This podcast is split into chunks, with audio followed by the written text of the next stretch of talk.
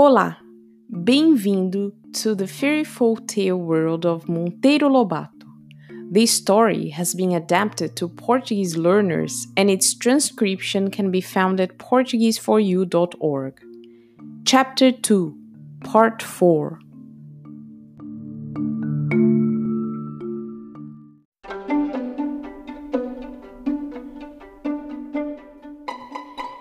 Impossível haver no mundo lugar mais sossegado e fresco, e mais cheio de passarinhos, abelhas e borboletas. Como Dona Benta nunca admitiu por ali nenhum menino de estilingue, a passarinhada se sentia à vontade e fazia seus ninhos como se estivessem na Ilha da Segurança.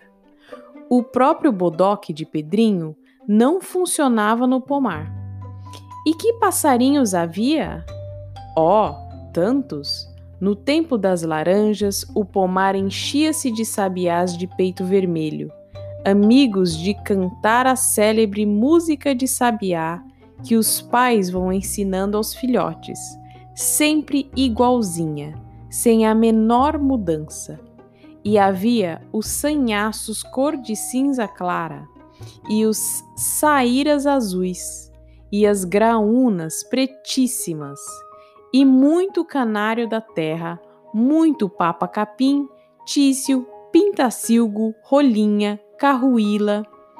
As carruílas eram o encanto da meninada, que vivia a observar o jeitinho delas no constante escarafunchamento dos muros carunchados em busca de pequenas aranhas e outros bichinhos moles. Bichinho duro, Corruíla não quer e sempre com as penas da cauda erguidas, ninguém sabe por quê. Corruílas cor de telha e mansíssimas. Há também a linda corruíla do brejo, que faz aqueles enormes ninhos espinhentos, mas essas nunca apareciam no pomar, moravam nos brejos. Às vezes pousavam lá, de passagem, um ou outro tiê sangue o passarinho mais lindamente vermelho que existe. Mas não se demoravam, eram arisquíssimos. Por que, vovó? Justamente os passarinhos mais bonitos são os mais ariscos? perguntou certa vez a menina.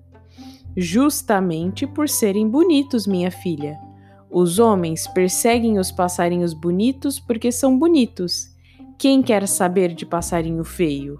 Os ticos-ticos, por exemplo, vivem na maior paz em todos os terreiros justamente porque ninguém os persegue. São feinhos, os coitados. Mas apareça aqui um tie-sangue ou uma saíra daquelas lindas, todos se põem atrás deles, querendo apanhá-los vivos ou mortos. Para a felicidade neste nosso mundo, minha filha, não há como ser tico-tico isto é, feinho e insignificante.